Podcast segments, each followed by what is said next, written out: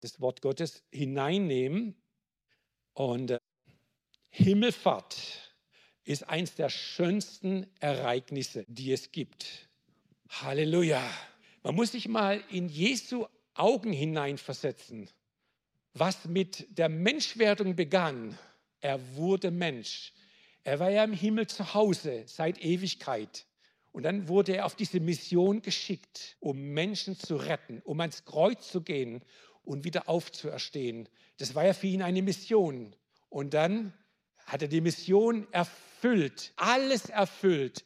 Und er kommt wieder nach Hause. Stell dich mal vor, hier ihr in Schwenningen oder hier ihr als Familie vielleicht, ihr habt einen Sohn oder eine Tochter und die schickt ihr auf eine Mission, mehrere Jahre lang irgendwo hin. Ihr segnet sie, ihr steht hinter ihnen und dann kommt diese Person zurück und freut sich unwahrscheinlich und berichtet von dem, was gekommen ist. Das ist eine Freude, wenn die Person nach Hause kommt, oder?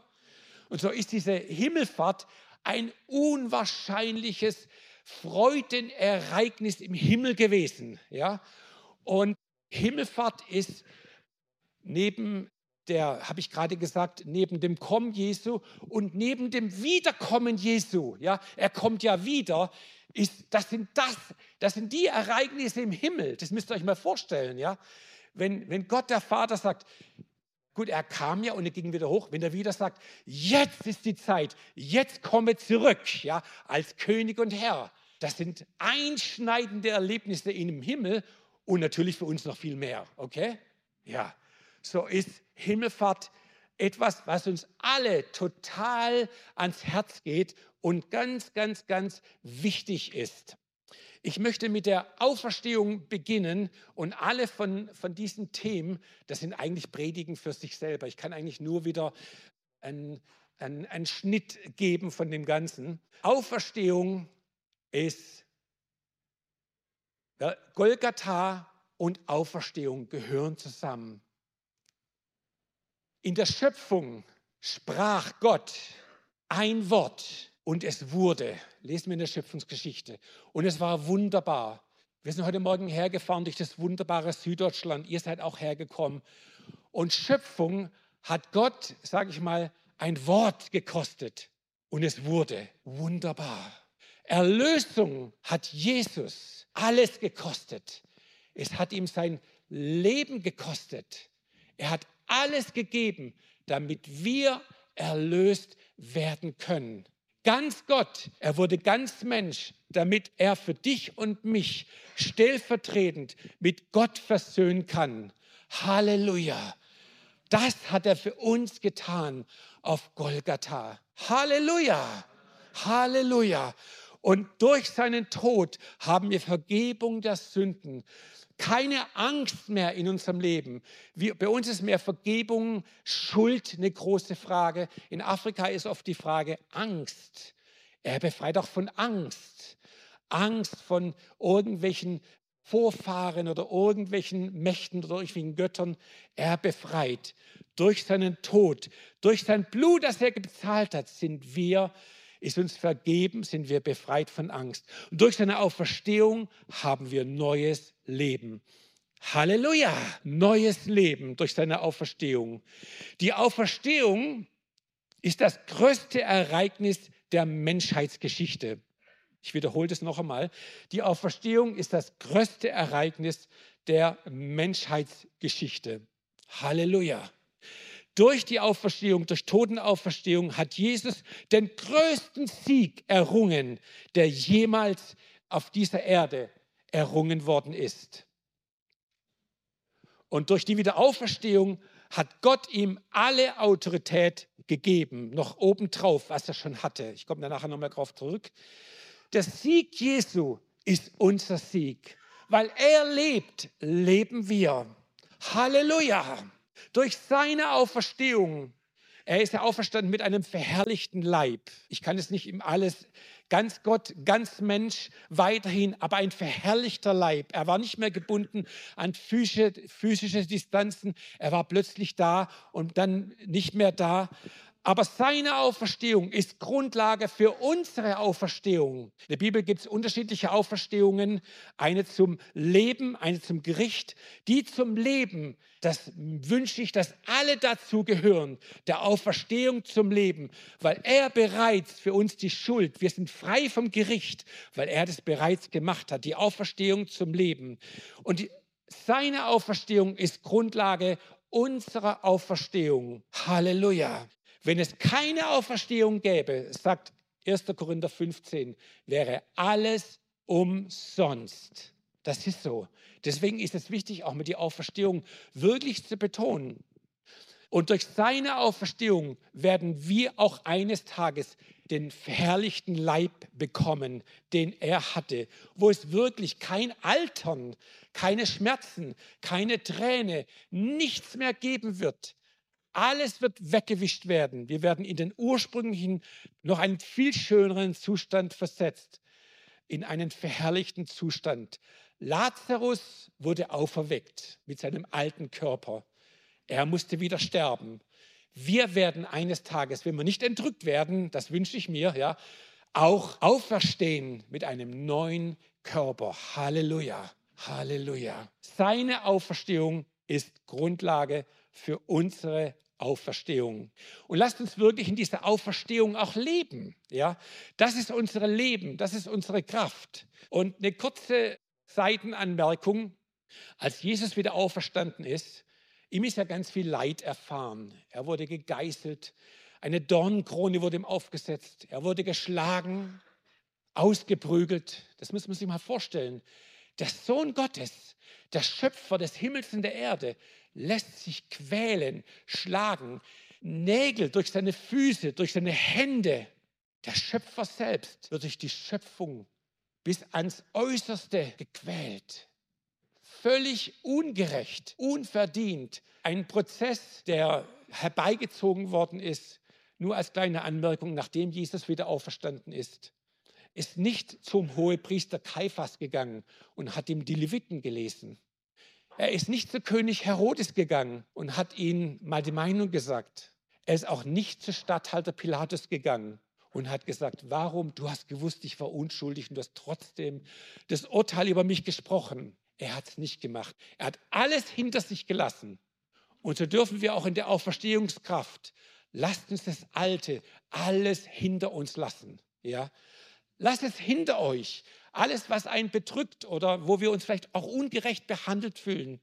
Manchmal, nicht nur manchmal, ist es wichtig, das Alte das Alte sein zu lassen. Gott wird sich darum kümmern. Halleluja. Jesus ging es 40 Tage lang bis zur Himmelfahrt nur um Menschen, um Wiederherstellung, um einen Petrus, der eine Begegnung mit ihm brauchte. Petrus, liebst du mich? sagte er in Johannes 21. Und Petrus, er brauchte diese Erwiderung. Ja, ich liebe dich. Und er stellt ihn wieder her. Und viele andere stellt er wieder her. So ist die Auferstehung wirklich die Grundlage und das größte Ereignis, das jemals auf dieser Erde entstanden ist, gewesen ist. Ich möchte jetzt zu auffahren, zu Himmelfahrt. Hatte ich vorhin schon erwähnt. Das ist die Heimkehr. Er kommt nach Hause. Es muss eine unvorstellbare, ja, ein Slogan wäre eine Party oder ein Freudenfest gewesen sein im Himmel. Und ähm, hier ist, aber ganz wichtig, das ist vorhin bei der Anbetung schon angeklungen, hier ist ganz wichtig, was hat er noch gesagt, bevor er ging? Okay, das müssen wir jetzt, da müssen wir jetzt drauf gucken. Was hat er gesagt, bevor er ging? Ja. Und so die letzten Worte, ob man es weiß oder nicht weiß, die sind ganz, ganz wichtig. Ich kann mich ganz persönlich daran erinnern, wie im Jahre 1998 meine Frau und ich, du warst da sechs Monate alt, ja, sind wir von Rudersberg, von der Bibelschule, in die USA gegangen. Und meine Mutter, damals 59 Jahre jung, jünger als ich heute, ja, und die ganze Familie hat uns zum Flughafen begleitet, nach Stuttgart. Und dann sind wir da noch kurz am Gate, kurz vorm Verabschieden. Und meine Mutter, sie wusste, ich mag Kaffee, okay? Und hat mir eine Tasse Kaffee gereicht. Ja, sagte, Jürgen, ich möchte noch einen Liebesdienst. Holt Ihre Thermoskanne und gibt mir einen Kaffee. Okay? Das war ihre letzte Tat. Jetzt komme ich da drauf schon. Ja. Dann ihre letzten Worte, 59 Jahre jung.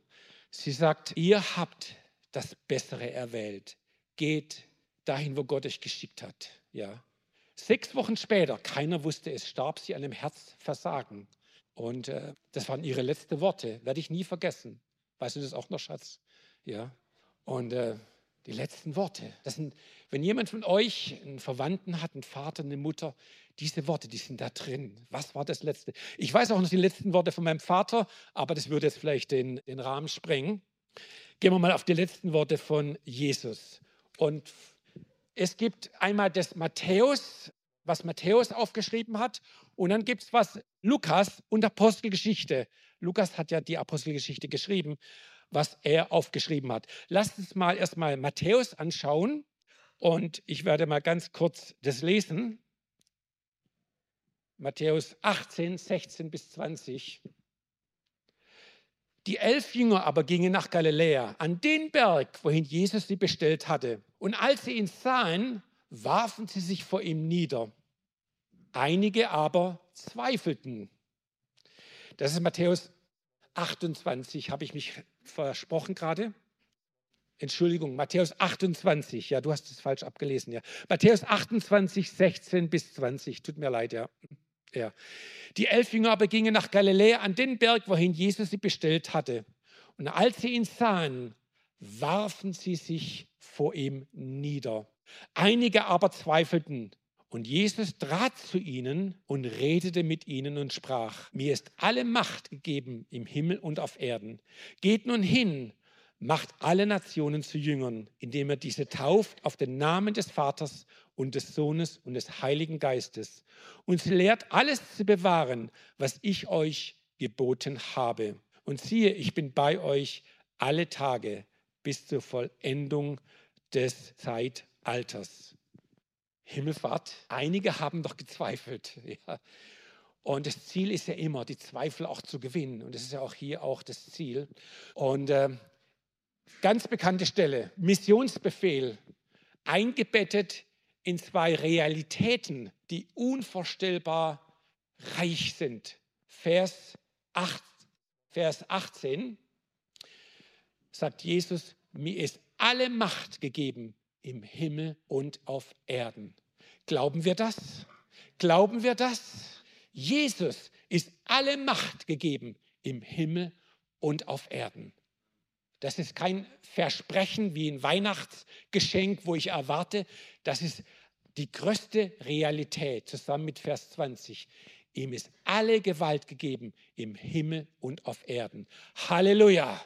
Halleluja! Er ist unser König. Ihm folgen wir. Er errettet uns.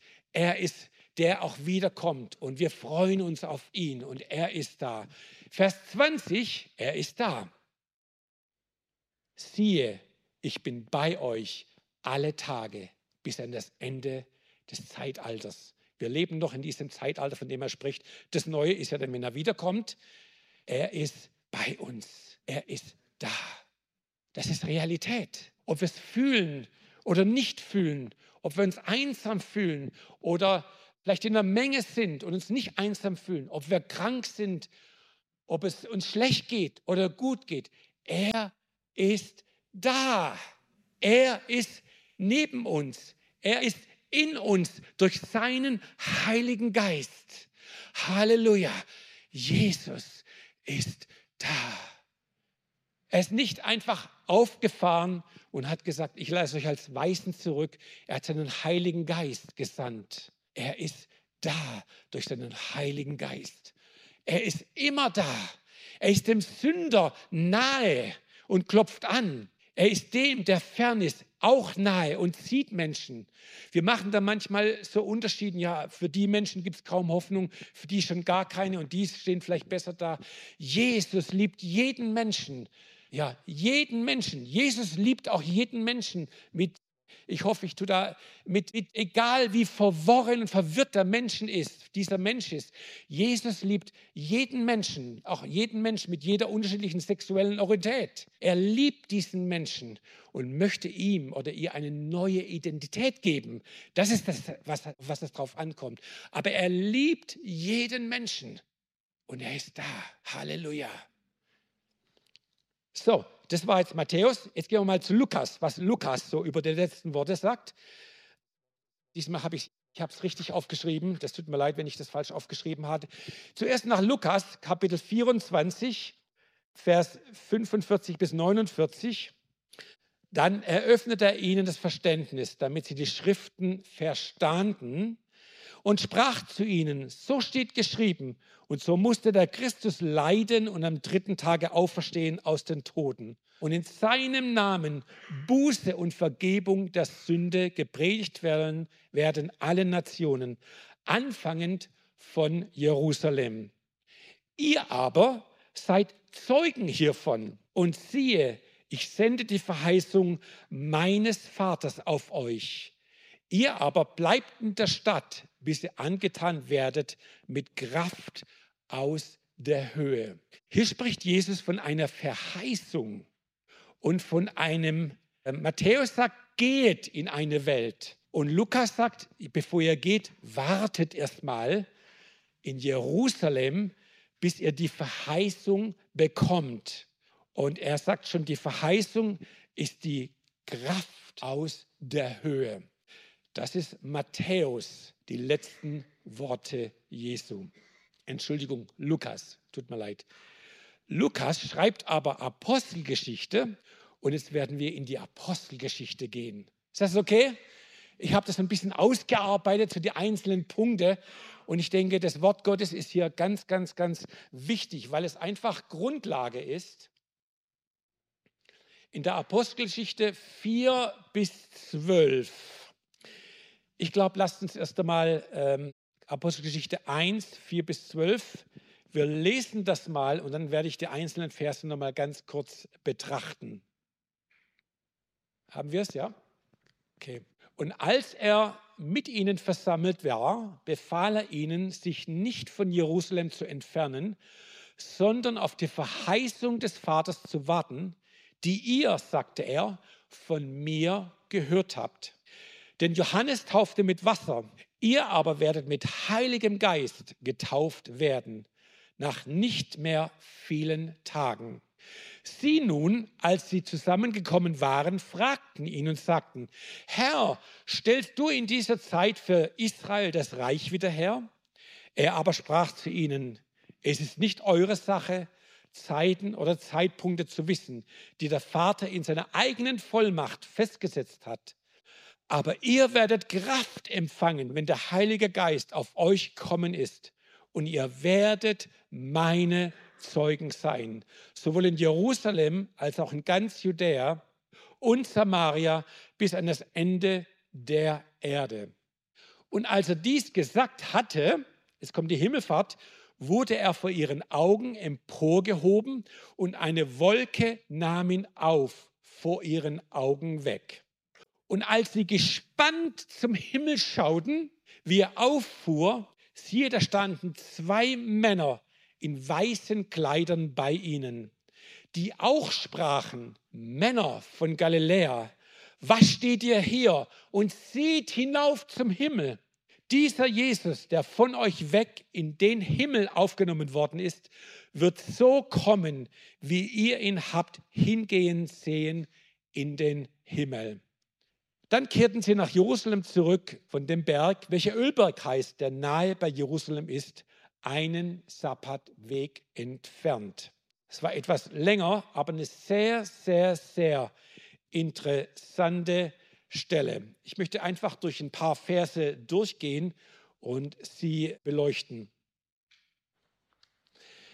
Die Jünger waren 40 Tage mit dem auferstandenen Jesus zusammen. Nicht jeden Tag, aber immer wieder.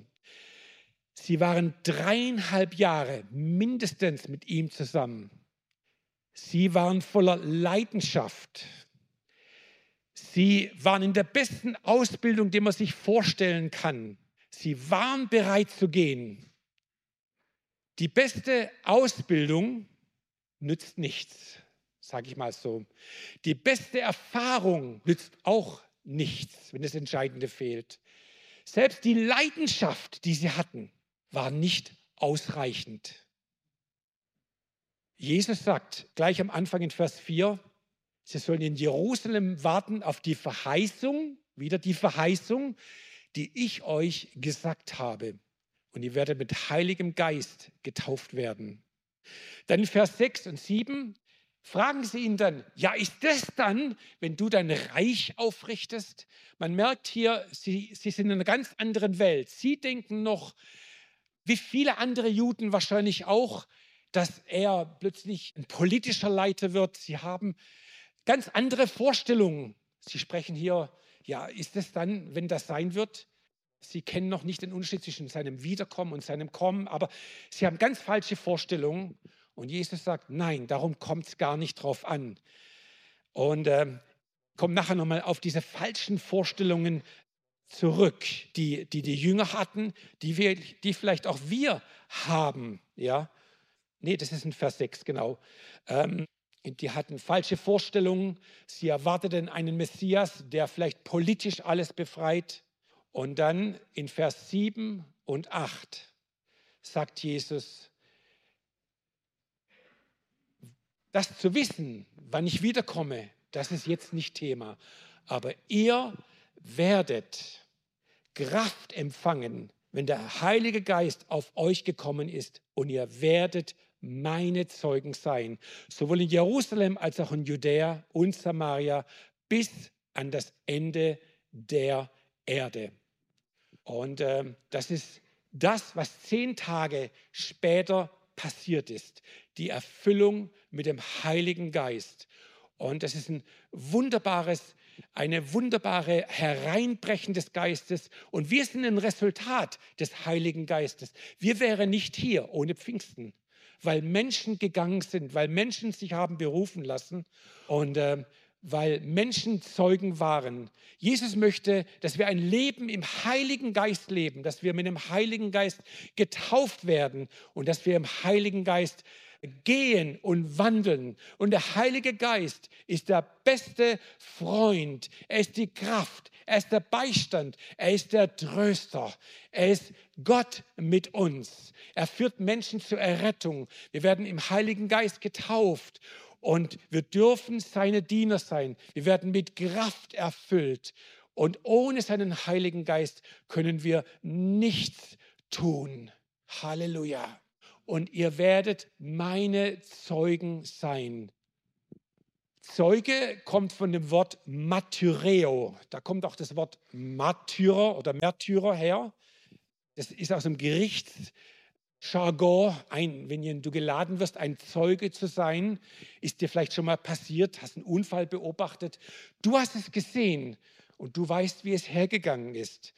Und äh, wir haben alle auch ein Lebenszeugnis, das wir mit Gott erlebt haben. Es gibt viele Zeugnisse in meinem Leben, wo ich weiß, dass mir keiner wegnehmen kann. Ja? Ich habe es erlebt. Ich habe diese Bewahrung erlebt. Und ich habe mir jetzt ein kleines Zeugnis hier nebendran geschrieben. Unsere Tochter Annika, ja, sie war ein Säugling. Wie alt war sie? Acht Monate vielleicht, ja.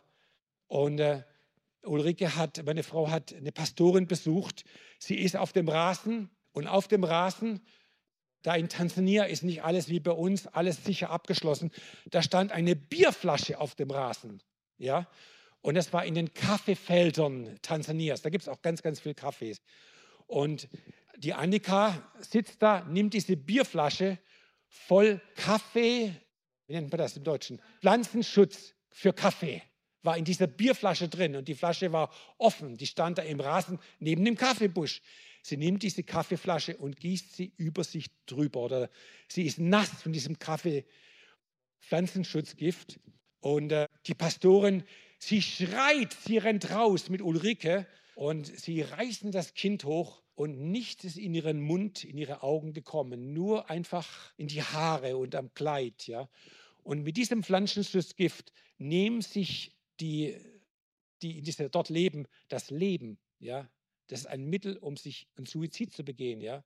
Das ist ein Zeugnis, das werden ich und meine Frau nie vergessen. Das haben wir erlebt. Ja, und davon dürfen wir zeugen. Und wir werden Zeugen sein von dem. Ein Zeuge heißt immer, dass wir es persönlich erleben. Und wir dürfen Jesus, seine Auferstehungskraft, ihn in unserem Leben persönlich erleben.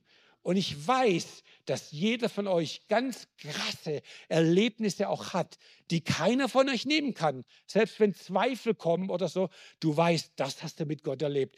Da hat er dich übernatürlich geheilt.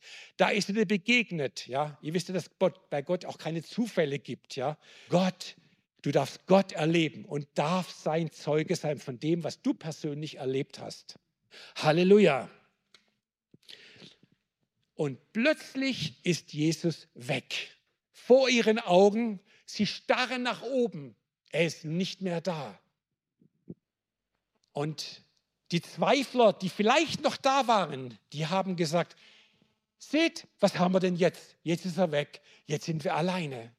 Und in diesem Moment sind so manche Luftschlösser zerplatzt, manche Träume, sie starten nach oben. Das wird zweimal erwähnt, dass sie zum Himmel starten. Einmal, wo er ging und einmal, wo die Engel wieder kommen. Ja, ich weiß nicht, wie lange das gedauert hat. Sie starren zum Himmel. Er ist weg. Vielleicht sind sie tief enttäuscht. Vielleicht sind sie, weiß ich was, verzweifelt. Und was jetzt im Himmel, ich kann mir das nur vorstellen, weil das nämlich nicht in der Bibel steht, im Himmel ist jetzt die große Willkommensfeier. Er kommt jetzt heim in das Himmelreich. Gott sitzt auf dem Thron und eine riesige Versammlung von Engeln. Und die Tür geht auf und Jesus marschiert mit Fanfaren herein. Und alle Engel rufen, willkommen ist er, der gehorsam war. Und er schreitet den Gang herunter ein Jubelfest im Himmel. Ich kann mir das gar nicht vorstellen, ja, aber wir werden es eines Tages sehen, ja. Und dann tupft Jesus zwei, wollte schon sagen Jüngern, zwei Engeln auf die Schulter und sagt, du und du, ja, es tut mir leid, ihr könnt nicht mitfeiern. Ich habe einen Auftrag für euch. Ja, geht ihr zwei, ja, seid ihr zwei, seid die Engel, ja, okay, ja. Sorry, ja, ihr müsst jetzt mal einfach gehen, ja. Da warten die Jünger noch, die starren immer noch nach oben, ja geht, und ich leg, er legte ihnen die Worte auch in den Mund, ja, sagt das zu ihnen, okay? Dann mussten die zwei Engel gehorsam sein, sind auf die Erde gekommen und haben die Jünger getroffen, die immer noch nach oben gestarrt haben, ja, und sagen dann die ersten Worte nach, erste Worte sind auch wichtig, die ersten Worte nach der Himmelfahrt. Und die ersten Worte lesen wir in Vers 10, äh, äh, den zweiten Teil. Äh, Vers 11 ist es ja. Und sie sprachen, Männer von Galiläa, was steht ihr hier und seht hinauf zum Himmel? Dieser Jesus, der von euch weg in den Himmel aufgenommen worden ist, wird so kommen, wie ihr ihn habt hingehen sehen, in den Himmel. Halleluja. Halleluja. Jesus wird wiederkommen. So wie er ging, er wird physisch in seiner Herrlichkeit wiederkommen. So die Himmelfahrt steht ganz klar mit der Botschaft, Jesus kommt wieder. Halleluja. Er kommt wieder. Und wir leben in dieser Zwischenzeit, die so spannend ist, zwischen seinem ersten Kommen und seinem zweiten Kommen. Auf jeden Fall zehn Tage später durften sie Pfingsten zum ersten Mal erleben. Und Pfingsten ist nicht ein einmaliges Erlebnis, es dürfen durften sie in Apostelgeschichte 4 und immer wieder und auch wir immer wieder erleben, die Realität Gottes unter uns. Halleluja. Gott mit uns durch seinen Heiligen Geist. Ohne seinen Heiligen Geist können wir gar nichts tun. Er will nur unseren Willen und er laden ihn, wir laden ihn ein, dass er alles übernimmt. Und so leben wir seit der Himmelfahrt, ja. Er wurde jetzt aufgenommen, das ist so der dritte Punkt, aufgenommen. Er kommt wieder. Und wir leben in einer ganz spannenden Zeit zwischen seinem ersten Kommen und und seinem zweiten Kommen. Viele verstehen nicht, warum er dann, warum es manchmal auch so schwierig ist, ja. Aber wir sind auf dem Weg. Wir Christen sind auf dem Weg. Wir haben einen Anfang gemacht, wir haben einen Weg und wir haben ein Ziel. Und die Bibel kennt das Bild des Exodus. Sie waren in Ägypten, sie waren in der Sklaverei, Sie sind durchs Rote Meer hindurchgegangen, durch die Errettung des Roten Meeres. Dann waren sie nicht mehr in Ägypten, da waren die Sklaventreiber nicht mehr da. Sie hatten aber doch ganz schön Schwierigkeiten, ja. und mussten einige Lektionen auch lernen. Ja? Gehorsamslektionen, Vertrauenslektionen.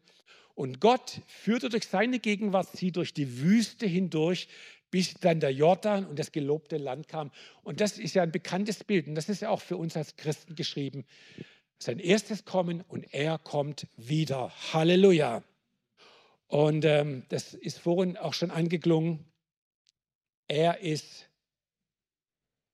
der Retter, er heiligt uns, er ist der Täufer am Heiligen Geist, er heilt uns und er ist das Sohn, der bald wiederkommende König. Und er tut Fürbitte für uns. Das lesen wir in Römer 8, 34. Jesus bittet den Vater für uns. Er hat den Heiligen Geist gesandt und er tut Fürbitte für uns. Und ähm, ich habe das schon mal erzählt, ich will das vielleicht nur in zwei, drei Sätzen sagen. Ähm, ein zehnjähriger Junge kam in Burundi auf uns mal zu und sagte, ich habe ein Wort von Gott für euch. Wenn ihr Burundi verlassen werdet, werdet ihr wissen, warum. Entschuldigung, betet, betet. Wenn ihr Burundi verlassen werdet, werdet ihr wissen, warum. Wir haben das gemacht, äh, gebetet, dann haben wir Burundi verlassen und dann kam ich in eine Situation hinein, wo falscher Moment, Zeit, falscher Zeitpunkt, gibt es alles. Alles ist falsch, was falsch gehen kann. Ich komme in ein öffentliches Gebäude rein und, ich, und ein Beamter zieht eine Waffe und hält sie mir an den Kopf, weil ich denke, ich komme und stehle deren Tageseinkommen. Ja? Dann nimmt er seine Waffe runter und sagt, was willst du? Ich habe gesagt, ich habe ein Auto, das möchte ich ausführen. Dann habe ich ihn gefragt hinterher, was war denn das gerade? Und er sagte, wir haben gedacht, du kommst, um zu klauen. Ja? Er hat seine Waffe gezogen, zwei Meter vor mir. Und Gott hat Fürbitte für uns getan und hat auch gesagt, ihr sollt auch beten. Und das haben wir gemacht. Und ich bin mit dem Leben davon gekommen und kann das als Zeugnis sagen. Ja? Und so könnte ich viele Zeugnisse sagen, wo Gott eingegriffen hat. Er tut Fürbitte. Er liebt dich. Er bittet für dich, selbst wenn du es gar nicht weißt. Situationen, die, die dir völlig wir wissen es nicht, wir haben es nicht in der Hand. Er weiß es aber schon, der die Gegenwart, die Vergangenheit und die Zukunft in seiner Hand hat. Er weiß es. Wir leben in spannenden Zeiten zwischen seinem ersten Kommen und seinem Wiederkommen. Die Theologen sprechen hier von einem bereits jetzt schon ist er König, aber noch nicht ist sein Königreich voll hereingebrochen. Das wäre eine eigene Predigt, aber diese Spannung zwischen er hat alles bereitet, aber noch müssen wir teilweise warten. Ja? Ich bin errettet. Ich weiß, ich bin Gottes Kind. Aber meine Errettung wird erst vollkommen sein, wenn ich diesen neuen Leib auch bekommen werde. Dann wird die Errettung. Errettung ist nicht ein Punkt. Errettung ist ein riesiges Bild. Ja? Und so ist es gegen Vergangenheit, Gegenwart und Zukunft. Und diese Spannung, da dürfen wir Gehorsam lernen, Vertrauen lernen. Es kommt immer auf unser Herz drauf an. Wir sind keine Roboter. Gott will immer unser Herz. Er will immer unsere Sehnsucht, unsere Liebe zu ihm. Lieben wir ihn wirklich? Sind wir gehorsam? Und das sind viele Lektionen. Siegeslektionen, Kampfeslektionen, ohne Kampf auch kein Sieg. Ja? Und wir leben in dieser Zwischenzeit. Und wir leben in einer Zeit, wo das Helle auch heller wird und das Dunkle auch dunkler wird. Wir leben in einer Zeit von Erschütterungen. Corona war eine Erschütterung. Der Krieg in der Ukraine ist eine Erschütterung. Ja? Die Konflikte in dieser Welt gibt es ja viel, viel mehr, sind Erschütterungen. Ich lese eine Bibelstelle aus Hebräer Kapitel 12, 26 bis 29. Das lesen wir auch in Haggai Kapitel 2, aber in Hebräer 12, 26 bis 29 lesen wir, dessen Stimme erschütterte damals die Erde. Jetzt aber hat er verheißen und gesagt, noch einmal werde ich nicht nur die Erde bewegen, sondern auch den Himmel. Aber das noch einmal bedeutet die Verwandlung der Dinge an, die als geschaffen, die als Geschaffene erschüttert werden, damit die Unerschütterlichen bleiben. Deshalb lasst uns, da wir ein unerschütterliches Reich empfangen haben, dankbar sein wodurch wir Gott wohlgefällig dienen mit Scheu und Furcht. Denn auch unser Gott ist ein verzehrendes Feuer. Alles, was von Gott geschaffen ist, alles, was vom König ist, kann nicht erschüttert werden. Kann gar nicht. Er ist der Fels, auf dem wir stehen. Unerschütterlich. Und so ist, wir können auch sagen, hier ist auch von Gericht die Rede, von Erschüttern. Aber das Ziel ist immer, dass das, was, dass alles umgewandelt wird in das, was nicht erschüttert werden kann. Halleluja. Ist auch eine gute Botschaft, ja, dass er uns wirklich hier so zurichten, richtet und uns reifen lässt. Lasst uns alle Götzen ablegen. Alles, was uns trennt von ihm, Corona, da waren es manchmal Götzen der Sicherheit, wo Gott erschüttert hat, wo wir merken, nein, wir brauchen ihn und er hat uns durchgetragen. Andere dürfen ihn jetzt schon sehen durch Corona natürlich. Das Leben ist sowieso nur eine Durchgangsstation. Wir dürfen lernen, auszuharren, ein reifer Christ zu werden. Und durch das Erschüttern wird auch Sprei, Entschuldigung, Spreu, Spreu vom Weizen getrennt und das Krumme wird gerade gerückt. Ja, das tut Jesus. Er macht das, was krumm ist, gerade. Halleluja. Aber Gott ist in Kontrolle. Du darfst sein Diener sein, er liebt dich und er versorgt dich. Auferstanden, aufgefahren, aufgenommen. Was hat das mit uns zu tun? Sehr viel, habe ich schon sehr viel auch erklärt. Hier ist wichtig, dass wir unsere Identität kennen. Er hat es für uns getan und durch das Wirken des Heiligen Geistes, das ist sein Werk, er wirkt in uns, werden wir wiederhergestellt in sein Ebenbild. Das ist unsere Identität, Kind Gottes zu sein, ein Diener Gottes zu sein, ein Priester zu sein, ihm zu dienen, ein Königskind zu sein, Diener, Salz und Licht zu sein. Nur als kleiner Tipp, 1. Petrus 2, 1 bis 10 ist eine ganze Reihe von dem, wie Gott uns sieht. Gott möchte nicht nur, dass du mit Mühe und Not das Ticket in den Himmel bekommst, es gerade so zu schaffen. Nein, du bist berufen, ein Überwinder zu sein durch den Heiligen Geist. Du bist berufen, auszuharren und einen guten Lauf zu vollenden. Und du bist berufen, sein Königreich mitzubauen. Du bist berufen, seinen Auftrag zu erfüllen. Wir haben vorhin einen Missionsbefehl gelesen, aber dieser Auftrag Jesu, Jesus hat einen Auftrag für jeden Einzelnen. Davon bin ich ganz fest überzeugt. Und auch das ist deine Identität, weil du unter einem Auftraggeber stehst der Schöpfer des Himmels und der Erde. Und der Auftrag kann ganz individuell sein. Du kannst Gott in deiner Firma dienen oder mit deiner Firma dienen. Du kannst Gott in der Gemeinde dienen. Du dienst Gott da, wo du dich hingestellt hast.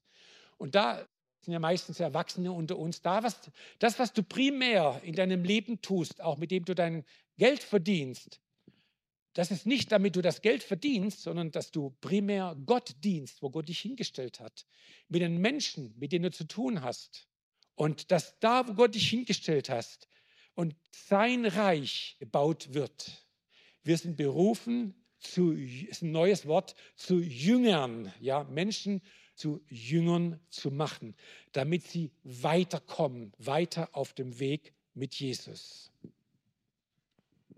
Er ist unsere Identität. Und das ist ganz, ganz wichtig. Halleluja. Die Welt ist so, so diffus, wenn es um Identitäten geht. Wisst ihr selber genau. Aber unsere Identität in Jesus ist das, was wichtig ist. So wie Gott dich geschaffen hat. Bist du bereit, Jesus dem König zu folgen, wo er dich hinführt? Bist du bereit, dahin zu gehen, wo er geht, das zu tun, was er tut, ihm zu folgen, dass er dein Herr und dein Retter ist? Johannes sagt, ich muss abnehmen, er aber muss zunehmen. Halleluja. Er muss und er darf zunehmen. Noch ein Schlussgedanke, der plötzlich alles wieder ganz neu aufreißt oder aufdeckt, der für mich unvorstellbar gewaltig ist. der menschlich unvorstellbar ist, ja, ist unsere Identität als Braut Christi. Wir sind Braut Christi. Habt ihr das gewusst? Das hat nichts mit Weiblichkeit zu tun, dass wir weibliche Züge annehmen sollen. Nein, überhaupt nicht. Sondern hat mit einer innigen Beziehung mit Jesus zu tun. Weil die Gemeinde ist seine Braut. Und äh, ich weiß noch, vor wie lange sind wir jetzt verheiratet? 36 Jahre. Ich muss schon meine Frau fragen, ja. Also vor 37 Jahren, als wir in der, in der Beziehung waren, hab, äh, gut, wir waren Distanz, aber dann guckt man schon, hey, was macht sie, was macht er, ja? Und das Herz, man kann nicht kriegen. Wir haben 120 Briefe geschrieben von Hand, das war noch vor E-Mail und Chatten. Und, äh, aber das Herz geht über. Ist das nicht so? Ja, wenn man in einer äh, Liebesbeziehung steckt, ist nicht so, dass nee, vielleicht eines Tages habe ich einen, einen Bräutigam oder nein, du bist heute in einer Liebesbeziehung. Du bist jetzt in einer Liebesbeziehung mit Jesus. Er ist dein Bräutigam. Im Himmel wird es mal eine riesige Feier geben. Und da bist du nicht nur als Gast, sondern bist du die Braut. Das kann man sich gar nicht vorstellen. Der Gott, der Schöpfer des Himmels und Erde, das kann nur er sich ausdenken. Wir werden gar nicht, auf sowas würden wir gar nicht kommen. Ja? Wir, seine Braut. Ja, das sind wir. Ich schaue auf eine wunderbare Braut heute Morgen. Halleluja. Und worauf es ankommt, ist immer hier drin. Okay? Nicht, wie wir uns kleiden und wie wir vielleicht eine Maske aufsetzen oder auch nicht, sondern wie sieht es hier drin aus? Ja? Eine Braut hat und Bräutigam hat mit einer tiefen, innigen Liebesbeziehung was zu tun. Und im Glauben hat alles mit Beziehung zu tun. Beziehung ist das, womit alles steht und fällt. Ja? Beziehung. Ja? Und wir als Eltern, wir haben Beziehungen zueinander, wir haben Beziehungen zu unseren Kindern, sie haben Beziehungen zu uns, wir haben Beziehungen außerhalb. Und Beziehungen können gut sein, Beziehungen können schlecht sein, Beziehungen können schief hängen. Ja? Wisst ihr ganz genau, Probleme gibt es in Beziehungen und viele Probleme, die einem so herangetragen werden als Mitarbeiter oder Pastoren, hängen mit, viele Probleme, die an herangetragen werden, hängen mit Beziehungen zusammen. So ist es doch, oder? Viele, ja. Und ja, wir sind Braut Christi und Jesus wird für seine Braut wiederkommen. Halleluja, Halleluja. Das ist Epheser Kapitel 5, 5, Epheser 5, 25 bis 27 und auch Offenbarung 19, Vers 17. Wir lesen es jetzt nicht Epheser 5, 25 bis 17. Äh, Epheser 25 bis 27. Seine Braut hat sich vorbereitet. Und wir leben in dieser innigen Beziehung mit ihm. Und selbst die Bibel endet mit diesen Worten. Fünf Verse, der fünf letzte Vers, ja, wenn ich mich richtig erinnere, sagt der Geist und die Braut sprechen, komm. Und wenn immer der dürstet, der komme zum lebendigen Wasser. Der Geist und die Braut, der Heilige Geist und seine Braut, das sind wir. Und das ist eine unvorstellbare Liebesbeziehung. Halleluja. Und du bist eingeladen, seine Braut zu werden. Du bist eingeladen, in, deinem, in deiner Beziehung als Braut dich weiter vorzubereiten, in deinem Leben, in deinem Herzen. Und du bist eingeladen, wirklich diese Liebesbeziehung mit ihm zu vertiefen, da wo sie gelitten hat, sie wieder neu anzufachen, dass das Feuer wieder neu angefacht wird. Wir haben am Anfang auch gesungen, erwecke uns. Das hat auch damit zu tun, dass, unsere, dass wir selber wieder erweckt werden durch seinen Heiligen Geist und wieder neu auch ja, mit einer tieferen Liebe. Das geht nicht um einen Aktionismus. Tu noch mehr für Jesus. Darum geht es gar nicht. Es geht darum, ihn mehr zu lieben, dich mehr hinzugeben in der Anbetung, im Leben, in dem, wo Gott dich hingestellt hat. Halleluja auferstanden, aufgefahren, aufgenommen. Er kommt wieder für seine Braut. Bist du bereit? Amen. Amen. Lass uns zum Schluss vielleicht noch gemeinsam aufstehen.